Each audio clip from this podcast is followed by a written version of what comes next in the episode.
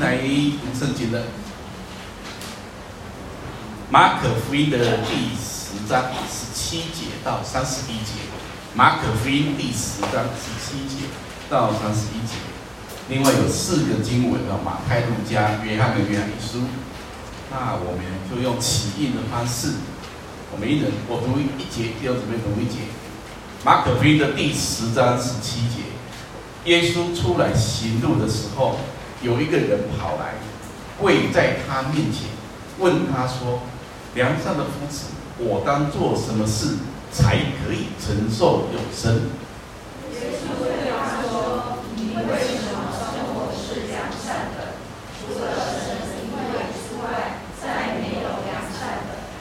诫命你是晓得的，不可杀人，不可奸淫，不可偷盗，不可作假见证，不可亏负人，当孝敬父母。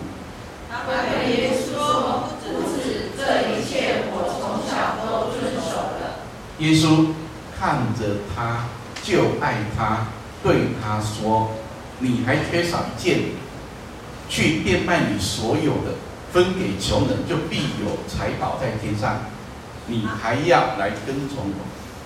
他听见这话，脸上就变了色，忧忧愁愁的走了，因为他的产业很多。耶稣周围一看，对门徒说：“有钱财的人进神的国是何等的难啊！”门徒稀奇他的话，耶稣又对他们说：“小子，依靠钱财的人进神的国是何等的难啊！”骆驼穿过针的眼。财主进神的国还容易呢。门徒就分外稀奇，对他说：“这样谁能得救呢？”耶稣看着他们说：“在人是不能，在神却不然，因为神凡事都能。”彼得就对他说：“看啊，我们已经撇下所有的，跟从你了。”耶稣说：“我实在告诉你们，人为我和福音撇下房屋，或是弟兄。”姐妹、父母、儿女、田地，没有不在今世得百倍的，就是房屋、弟兄、姐妹、母亲、儿女、田地，并且要受逼迫，在来世必得永生。然而有许多在前的，将要在后；在后的，将要在前。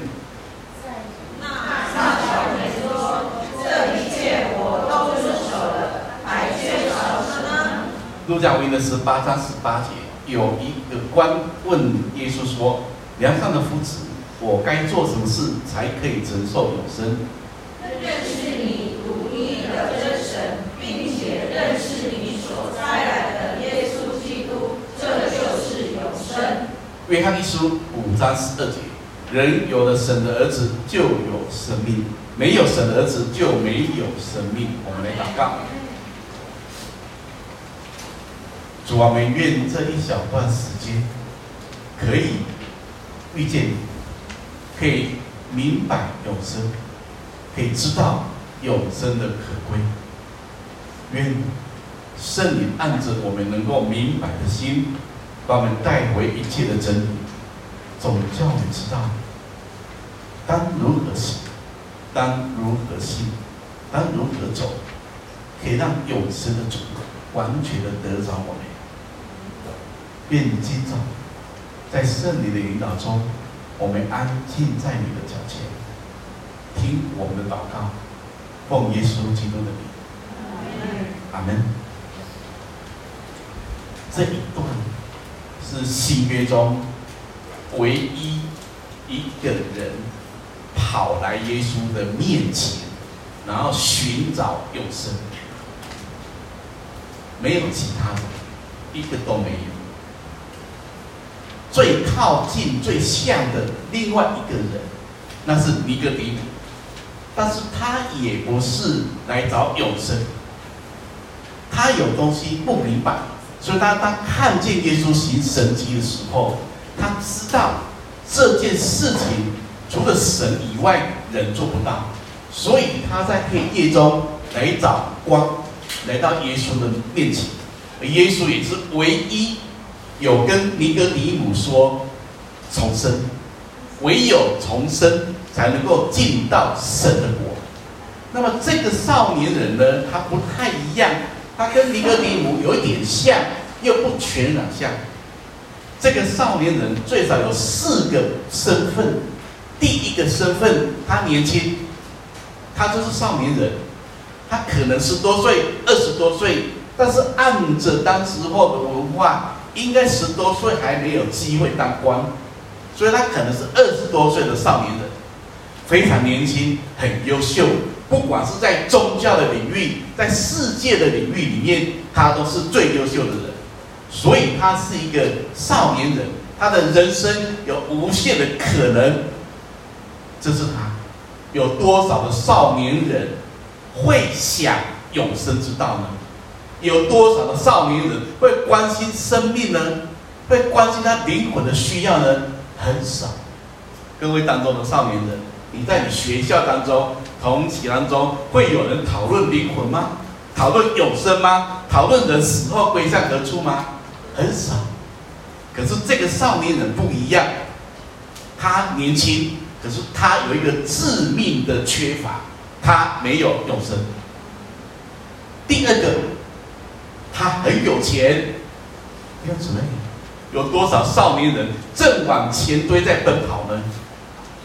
他非常多的钱，我在想，或者他的家是一个很庞大的家业，也留给他很多，他可能就是今天富二代、富三代。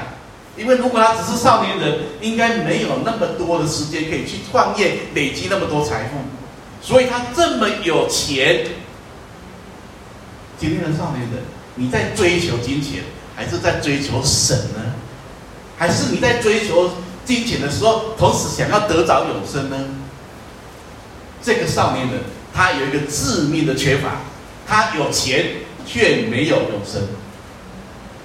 第三个。他是一个很敬虔的宗教徒，哪怕今天放在基督徒的群体当中，他还是最优秀的。他可以从小遵守的律例典章：不可杀人，不可奸淫，不可作假见证，不可亏负人，当孝敬父母。他可以打着他的胸脯说：“从小我就遵守。”他是这么的优秀，这么的尽情，这么的追求，但是。他有一个致命的缺乏，他没有永生，所以这是一个少年人，而且他当官，官字两个口，他怎么说都有理啊，这他当官嘛，所以我想他应该在人世间的处事也很圆滑，也该知道怎么跟人家应对进退，也有可能他是个好官，会关心百姓。或者会很尽忠，他是这么优秀的人，但是他有一个致命的缺乏，他没有用生。所以这个少年人，这个有钱人，这个敬虔的宗教徒，这个好的父母官，他什么都很好，他在人生的胜利组，他不用操心人生要操心的事情，他该有的通通有了，但是他没有永生，而他今天。他看见一个人身上有永生，他不是那么确定，或者他知道他没有，所以他愿意在耶稣走路的时候跑过来跪下来。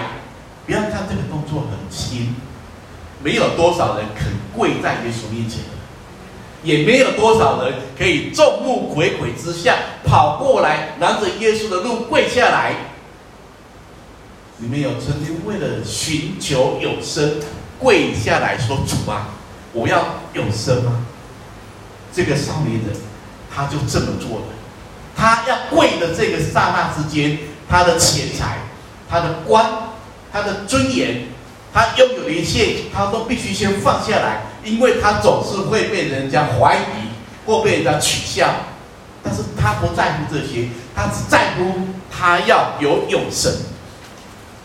然后，他跪下来的时候，他先说了：“梁上的夫子，我当做什么事才可以承受永生呢？”这是他的想法，这也是一般人的想法。我总是要做哪些事情才会得到某些东西？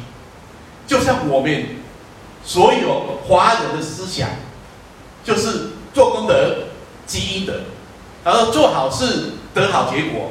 所以我应该做什么事情，我才可以承受永生呢？一般人的思想就是做功德工匠。所以他问的这个问题里面有两个，我们认真思想：永生难道是你的好行为换来的吗？如果是这样的话，我想我们最多最多只有五十九分，永远都不及格。就像这个少年财主一样。所以他想要靠着他的行为，或者他以为做什么事情来得永生。第二个，他讲出了一句，在耶稣身上是可行的，在别人身上是没有的。他说：“良善的夫子，他在耶稣的身上看到有一些东西是平常的人没有的，良善、善良的人、正直的人、圣洁的人，里面充满神荣耀的人。”都可以用良善来表达，良善的夫子，他对耶稣还是有一些基本的认识，所以他来找耶稣跪下来，他觉得值得。如果我这一跪可以遇见主，可以得着永生，那这一跪永远都有价值。然后呢，耶稣问他，看到这样的人。如果有一个人跑进来，马上跑在前面跪在这里，牧师，我要得永生。你是一个良善的人，我要得永生。我不不晓得我该怎么跟他说。还好耶稣这里有一个榜样，告诉我们怎么跟他说。耶稣问他的是：你为什么称我是良善的呢？除了神一位之外，再没有良善的。这是绝对的真理。人都是诡诈的，只是有没有显出来而已。人没有神的时候都是自私的，只是有没有你表现出来而已。所以主耶稣告诉他一个观念：你看见良善，你认为我是良善的夫子。如果我只是一个良善的夫子，我怎么给你永生呢？除了神一位之外，再没有良善的。你说的是对的，但是你的认识是错的。的确有良善的，那是神之外。那么，请问各位，耶稣良不良善呢？你们觉得耶稣良不良善？是，他在耶稣身上看见的跟我们看见的是一样的，但是他的认识不清楚。除了神以外，有谁是良善的呢？也就是说，当耶稣说这一句话的时候，他把自己。放在一个良善的位置上，放在一个神子的位置上，然后告诉这个少年人：如果你认为我是良善的，那是神在我身上的作为，或者神在我身上的显出，我就不能够只是当你眼中的夫子。夫子不过受人尊重。比较聪明的、比较优秀的、比较有能力的，可以帮你解决许多困惑。但是地上所有最好的夫子都不可能给你永生。所以耶稣要告诉他的是：良善的只有一位是神，永生的只有一位是神。除了神之外，没有良善；也除了神之外，没有永生。所以耶稣把这个问题先做了一个简单的一个说明。然后要让少年人知道，你为什么称我为良善呢？是你看见我里面有神吗？还是你认为人凭自己的行为可以得神的喜悦呢？如果你靠行为，主要是把行为拉到最高、最满、最标准，然后马上问他，诫命你是晓得的。不可杀人，不可奸淫，不可偷盗，不可作假见证，不可亏负人，当孝敬父母。这些都还是在人的层面告诉他，人的诫命要遵守的。十诫里面还有前面的十诫嘞，对神的绝对的，不可拜偶像的，守安息日的，这些都还没有问他，只问他在忍的这个诫命这个层面，你做得到吗？不可杀人，我想表面大概没问题，如果他杀人，也会被抓去关了，也不会来问耶稣。对我们来讲，表面应该也没问题，不然我们也不会坐在这里。不可杀人，但是按着主耶稣在宝于这个天上宝训里面，在整个新约当中的精神，告诉我们的是：当你恨人的时候，你就在杀人。哪怕你没拿刀子捅他，你可在你的你的思想里面已经伤害他一百次、一万次了，甚至咒诅他，你不正在杀他吗？所以不可杀人，做得到吗？我不知道大家做得到还是做不到。那不可奸淫，做得到吗？对，也许我们不敢犯道德的，有一个界限把人给圈住了。但是当我们看到一个人很喜很喜欢的美女，很喜欢的帅哥，会不会有遐想呢？会不会乱想呢？会不会在里面跟他亲接你呢？不知道，因为我也不是你脑子里的虫。所以，也许我们外面遵守的来，里面我们做不到。然后不可偷盗，我想我们应该也不太会这样。可是我们真的不偷盗吗？该给神的你能给吗？该给人的你能给吗？我们也许。很多外面的律例典章可以遵守，可是当我们窃夺的也许是神的荣耀，窃夺的也许是神的时间，那我们不就是个贼吗？所以外面也许都做得到，但是里面仔细想一想，我们可能都做不到。然后不可做假见证，哦，弟兄姊妹，这一点就更严厉了哦。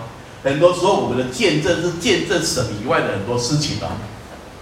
假见证就是虚的啊，里面只是有一些人的夸张，里面不本着神的恩典或者真理，那时候讲的东西只是要你信你，要他信你说的，可是里面根本有些东西不是神让你做的，也不是神的作为。也许我们做了很多见证，可是那些见证甚至经不起考验，假见证，那不可亏负人。很难啊！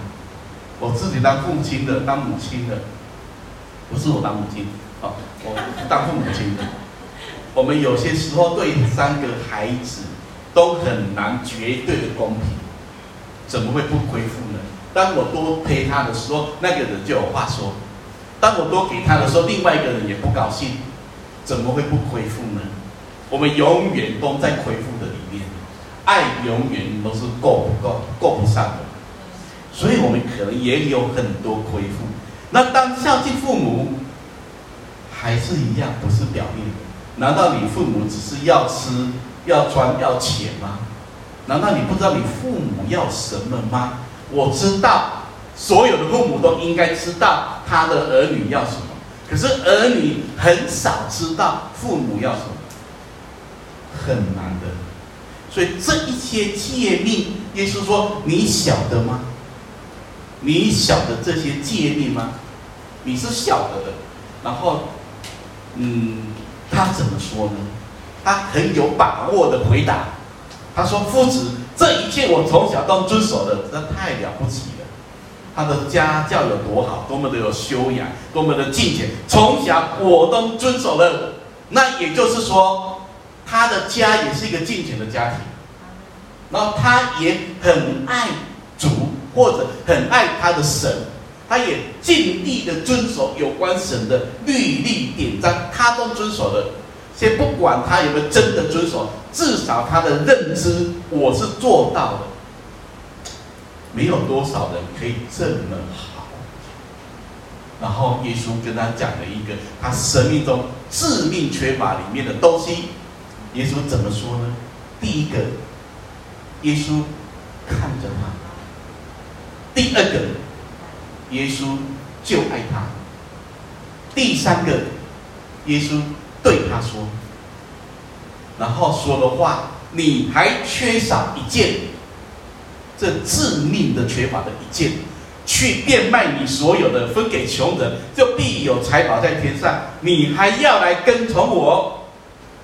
先讲一下，这就是一件事而已，就是一件。然后先讲，主耶稣跟他说的话。多么的严厉，多么的高标准，要付上多么的代价。但是这一些话的前面是耶稣看着他，意思就是说，耶稣了解他生命中的需要。哪怕他今天第一次跟耶稣见面，耶稣也知道他的整个状况。耶稣看着他，然后耶稣爱他，因为爱他，所以要跟他讲真话。因为爱他，所以不要让他迷失在他的宗教、他的财钱财、他的少年的青春，或者迷失在他自己的一个状况里面。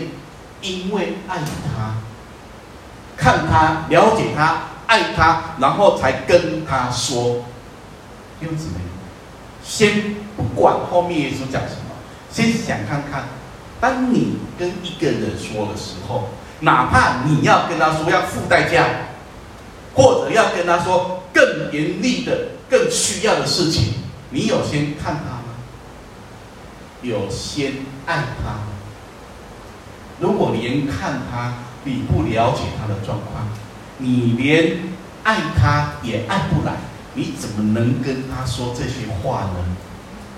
你也很难说这些话。我相信所有父母亲这一点的体会应该都是同样的。你可以跟孩子说：“你不要玩手机，你不要熬夜，你不要乱吃东西，你不要怎么样。”因为所有父母亲的背后都是有一个思想：我愿意为孩子牺牲。我愿意爱你孩子，因为你也看着你的孩子，你也爱着你的孩子，所以你可以跟他说，简单吧？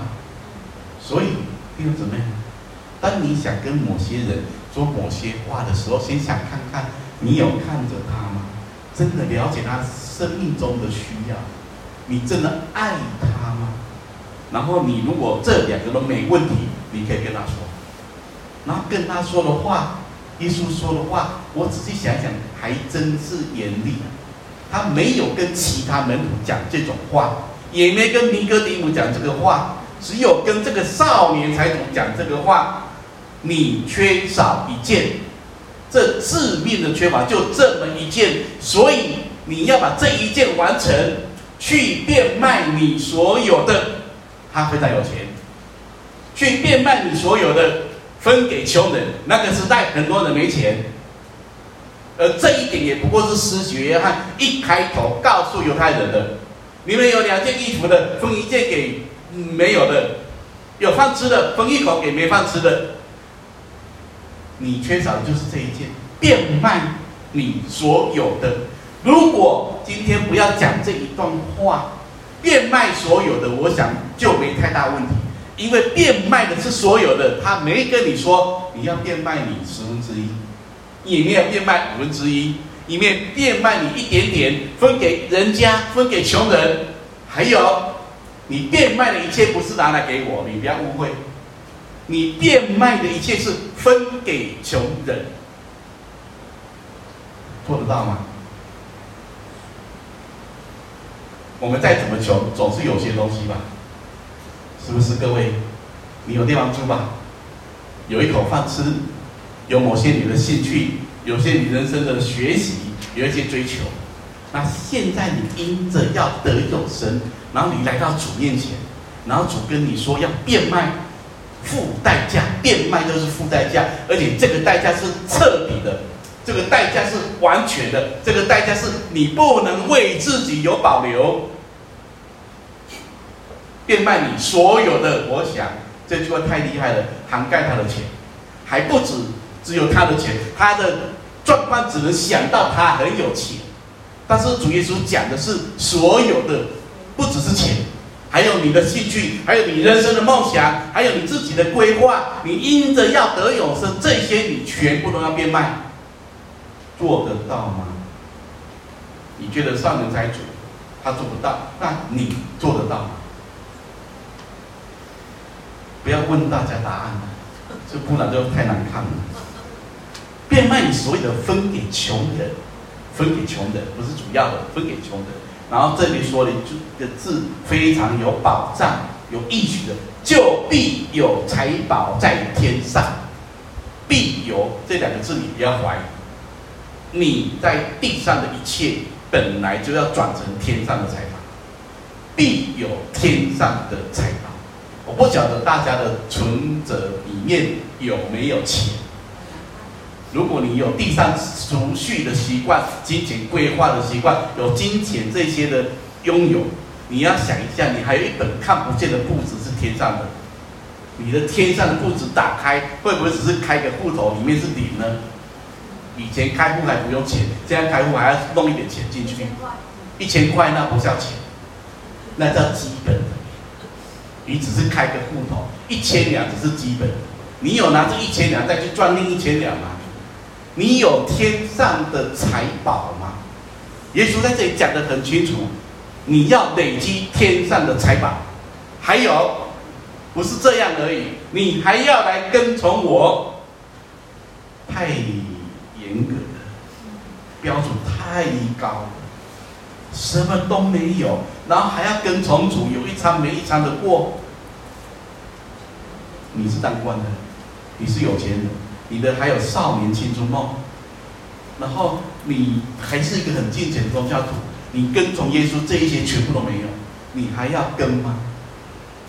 多么的难！不止他觉得难，门徒听见也觉得难，就这么一件事情挑战我的信仰，挑战你的信仰。请问各位，你信耶稣到现在，第一个你跟从主吗？你有变卖吗？不要说变卖所有的，就变卖那些不值钱的，你愿意吗？你浪费的时间变卖掉啊，那个追逐没有用的东西变卖掉啊，那些拉拉扯扯的东西变卖掉，把手机关掉啊。那主日聚会分别出来啊，你要变卖啊，变卖很简单，就是付代价啊。你有为你这一条永生之路付代价吗？还有你心甘情愿吗？你碰见主，主总是告诉你，因为他看着你嘛。主总是爱你嘛，虽然柱子挡住的，我还是可以看到后面的年轻人啊。我很愿意讲这些话，也许我爱也没那么够，但是我还是要告诉你，主是看你的，主是爱你的，然后告诉你，挡住你生命中的东西，你要把它处理掉嘛。然后他听见，他听得很清楚哦，他听见这话，马上哦脸色就变了色。脸上变了色加拍垮了，然后脸就沉下来了，那忧忧愁愁的走了，因为他的产业很多，也就是他因为拥有某些东西，所以他失去某些东西。如果他今天产业不要那么多，或者他走起来比较轻松一点，他不要那么多，他就拉扯没有那么大。所以拥有少的人。你还是可以感谢主的，因为你的少让你走起路来很精神。阿门。你不用还去请什么，请什么保姆啊，请什么保全呐、啊，还要开什么好几个这个保险柜，他收藏你的财产啊，还能管理，还在那边担心，那太简单了。你就是口袋六六了，啊，什么都没有。所以我跟随主，我就很精神。大家跟随精神吗？我我知道每一个家庭有一些过程，刚开始两个人结婚的时候什么都没有，只有你爱我，我爱你。然后呢，越来越多的东西，不小心跑出一个孩子，呃，摇篮来了，尿布来了，孕妇装来了。然后过程很多东西开始累积了，为了孩子买的玩具、买的套书、买的东西，然后开始累积了，还预备很多哦，他们生命中还未到你就先担心的东西，为了预备将来，预备这些基金，什么一大堆的。那家里呢，本来是这个四壁，这个怎么说呢？叫家徒四壁，慢慢的不是四壁，是四壁统统有家徒，东西都挂满了，你的人生越来越多，越来越多，越来越多。轻省一点，你也许到现在什么都没有，但是我还是可以跟你说，哪怕你只是这样主，你还是有福的。你不要拥有的在主以外太多的东西，而这些东西，当你不能管理它的时候，它就辖制你。我再讲一次，你拥有的东西，如果你不能管理它，它就辖制你。这很简单的，你管理钱还是钱管辖制你？你管理儿女还是儿女辖制你？你管理你的兴趣还是兴趣来绑住你？你想看看，如果你因着主的缘故，这些被光照了，你所追逐的东西跟神没有太多多太多的这个挂挂挂虑的话，连结的话，那你是不是可以考虑一下耶稣这个话，这是给你的变卖，去变卖一切所有的什么东西挡住了，就什么东西把它切割。各位对自己狠不狠？有没有一种决心？我要主，所以我要我的生活、我的观念、我的想法做一个彻底的调整跟改变呢？甚至我愿意付代价呢？还是当你听完之后，脸色很难看，忧忧愁愁的走了？耶稣也没有拦住他，不要误会说来到耶稣面前，听见耶稣讲道的，他就会欢欢喜喜的，没有。至少这个少年财主，他是忧忧愁愁的离开了。我觉得人间最可怜的、可惜，就是他与主有一面之缘。他听见了，主耶稣从头到尾没有跟他说，没有跟他说，因为他要有生。主耶稣没有跟他说他有或没有，而告诉他，你有一个东西挡住了永生之道，你要不要把这些东西变卖掉？他生命中这个严重的缺乏，就是他有很多产业，仔细坐下算计之后，跟不来，信不来，做不来，怎么办？退啊！不然怎么办？我又没有办法跟耶稣说的跟得上来。我不太知道，如果我是我我是那个时候的人，我会我会觉得很难过。我可能会赶快跑去那啊，不是啦，不是这样啦，你就先来聚会就好了。你你先不要想那么多啦，啊，恩典够用嘛，你就跟着跟着，有一天你就做到了啦。我这样讲，也许他可以听懂，他也觉得啊，对对对对，这样子我就做得来的，这多么有人性啊，这么多么顾到人的感觉跟需要。耶稣为什么不这么说？耶稣没有这么说啊。他才不管你听不听呢，他也不给你给你安大，也不给你安抚，也不给你一条好一点的路，他直接就告诉你，然后你忧忧愁愁，你就忧忧愁愁嘛。那你要离开，那你就离开啊。那如果是我们的话，可能难过很久，然后还背负的一个，那不是你爱要爱都没有没有爱，那个人要找永生来的，你把他弄走了，呃，弄死他。到底是谁该忧愁？然后耶稣没多说什么话，然后事情到这里为止。耶稣回头看门徒，那看着门徒，然后对门徒说：“有钱的人进神的国何等的难啊！本来感觉没那么难，耶稣这么说就觉得好难。有钱的人进神的国何等的难啊！”各位，你有钱吗？产业多不多？不多。如果跟 A 比起来，我少一点；跟 B 比起来，我多一点。但是这么问，所以不是很公平，可以可以抓住一个标准。我只问你现在拥有的东西，听清楚哦。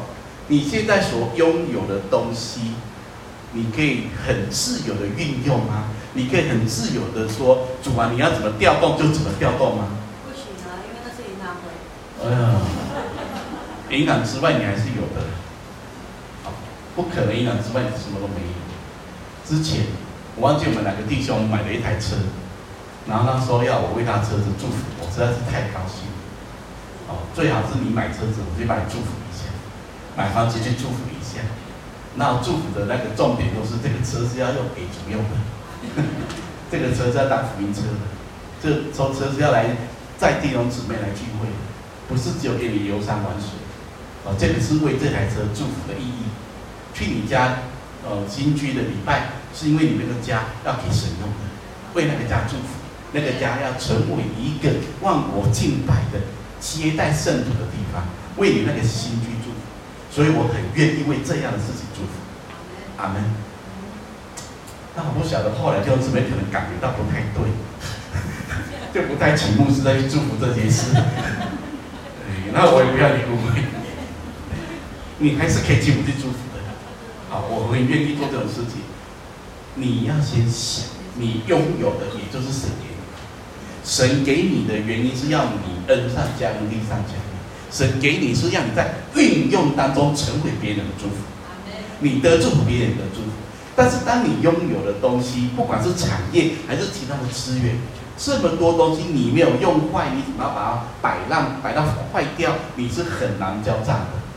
所以拥有的东西，再问一次，它成为你生命的祝福，还是成为你生命的拦阻？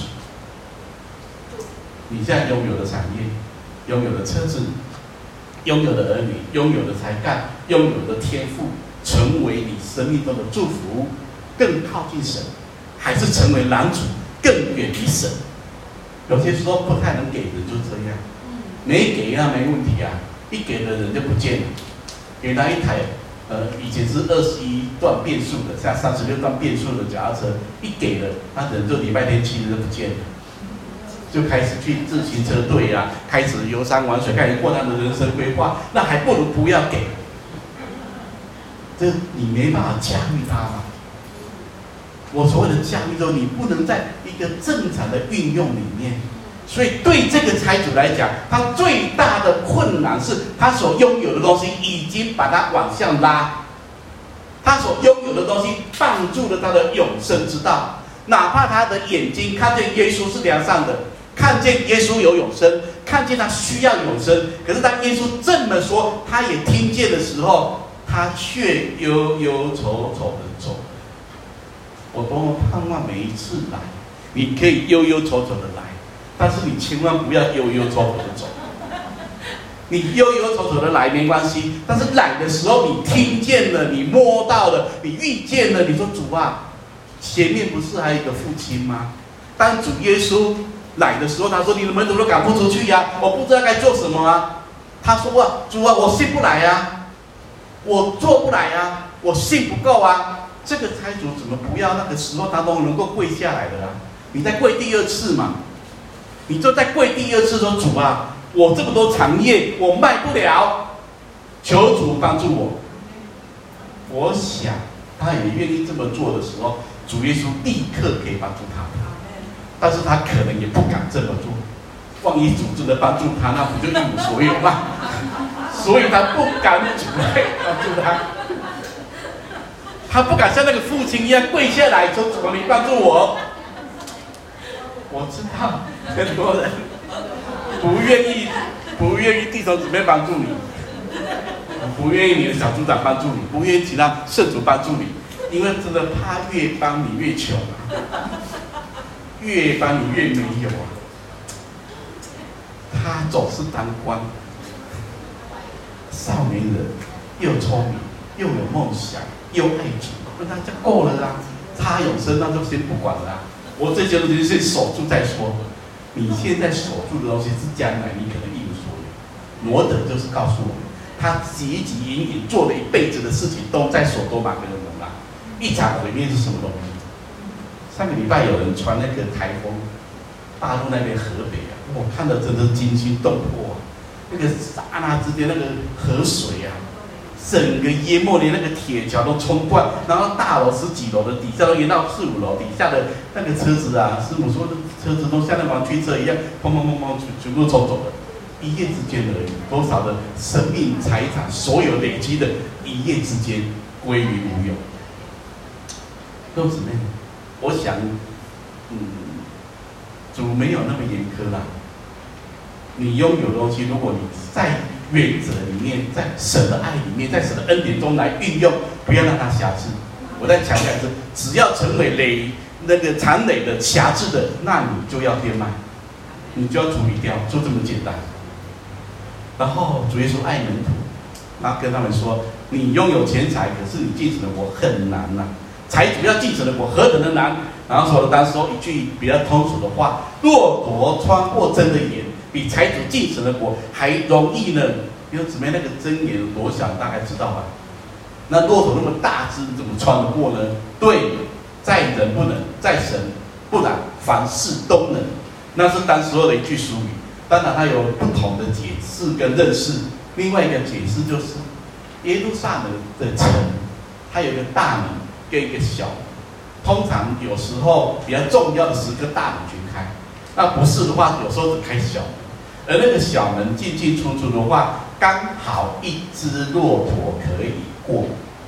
但骆驼要过，靠自己过不了，因为骆骆驼的头、脖子比较细，身体比较大只。如果它身上又挂着叮叮当当的一堆，所以它要进去就很难进去。它只能够头探进去。那主人要做一件事情。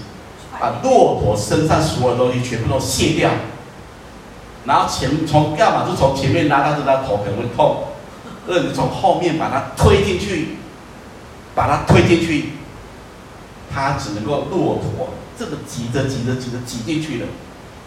这是告诉我们，你要禁止的，你禁止的，你身上所有叮叮当当的东西，所有残累都要卸掉。只有把这些残累变卖的卸掉了，你才能够进这个窄门。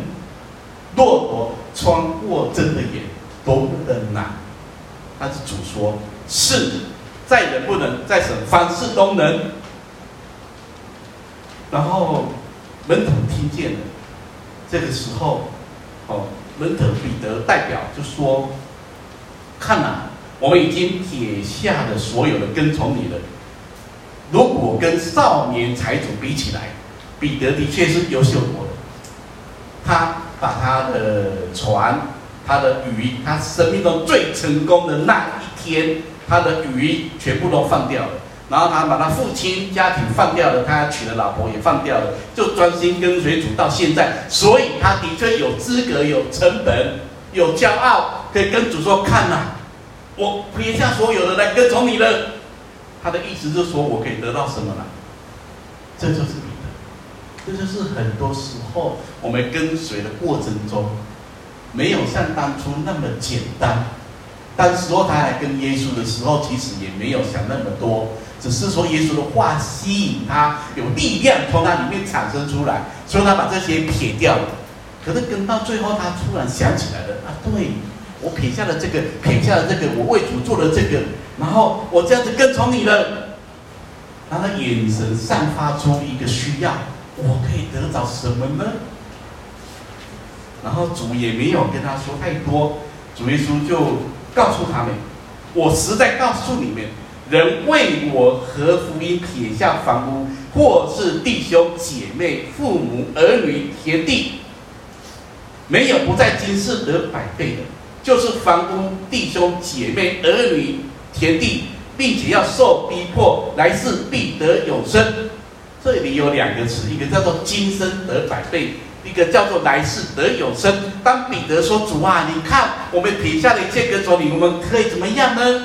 主说：“你们如果为我的缘故、福音的缘故、我的名的缘故，你这一切所抛下的，你今生得百倍。”弟兄姊妹，你千万不要把百倍读成外面。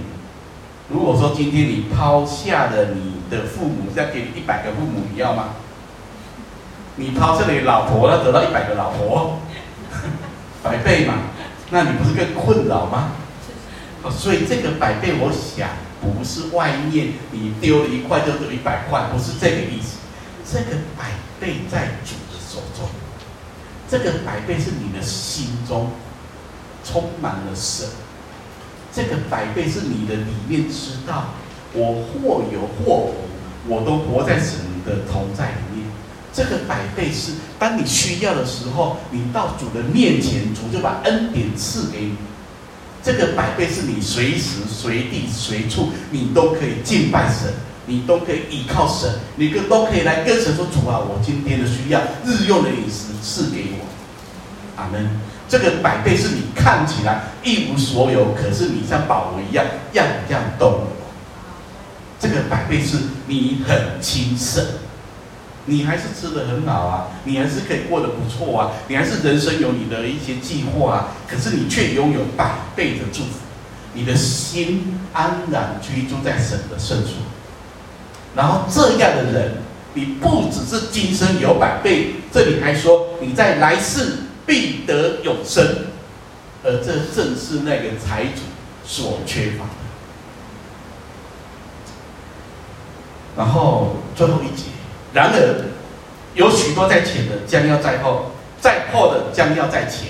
这句话有很多层面，我们只讲一个就好。总是有些人后进来就能人，总是有些人信主很久，可是不改变。教会里面很奇妙，有一个统计报告是这么说的：他说有十趴的人，一百个里面有十个，你不用叮咛他，不用要求他，不用催促他，他会自始忠心的爱神。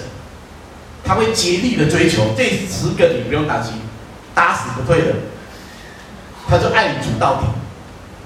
另外有十个你也不用担心，因为他是怎么说他都不会听你的。你要他聚会他不会管你的，你要他分享他不会理你的，你要他付代价他不管你的。另外这十个人就是他也会聚会，可是他是打死不退，他也不管你，他过他的生活，然后只剩下那。大部分的百分之八十，是你给他什么，他就会成为什么。那这种有三类的，弟兄姊妹，你可以想一下。我希望你最少是中间这一段，哦，你不要跑在前面，但是你不要落在后面，你是中间这一段，最好是前面那十个极力追求的，不用牧师担心，也千万不要让后面十个一直老是让牧师、让教会、让许多人担心。那担心也没有用，因为你不理他。啊，所以那怎么办？那我们就把它中间的百分之八十顾好嘛。然后回头想，这一段话，永生之道。主耶稣亲自解释什么是永生。哦，约翰福音十七章第三节说：“认识你独一的真神，并且认识你所差来的耶稣基督，这就是永生。”第二句话，约翰一书五章十二节：人有了神的儿子，就有生命；没有神的儿子，就没有生命。永生，你付代价吗？听起来好像，哎，还是要付代价啊？对，但你付的代价跟那个时候付的代价是不一样。罗马书第三章已经给我们一条路。他讲到这永生之道的时候，我们用的不是立功之法。这个少年财主用的是立功之法，意思是说他要靠行为，靠自己的努力，靠自己的一切，然后要得着永生。这条路是不通的。而保罗讲出的一条路叫做信主之法，这在罗马书的第三章二十七节，有空自己去看。信主之法是什么法呢？你还是要付代价啊。你要信主说的，在主的恩典中来跟随，在主的恩典中来回应。我再强调一次，哪怕这个财主现在做不到，他愿意说主啊，你帮助我，他的命运就改变了。所以你不要把你的眼目放在你做不到的事情，也不要把眼目一直放在那不能解决的问题。你都已经来到主的面前，主都看着你。爱你才跟你说这些话的，主说这些话的同时，就有恩典要赐给你，你就差这么临门一脚，千万不要忧忧愁愁离开，哪怕你必须再跪一次，说主啊帮助我。我想你跪下来的时候，你谦卑的时候，你这一切拥有的东西，主会给你智慧，你会知道怎么运用这些东西。各位，希望我们得到智慧的心。希望我们所拥有的东西帮助我们更跨前，而不是拉扯我们停留或者是后退，而更不需要，更不希望成为忧忧愁愁离开的人。我们来看，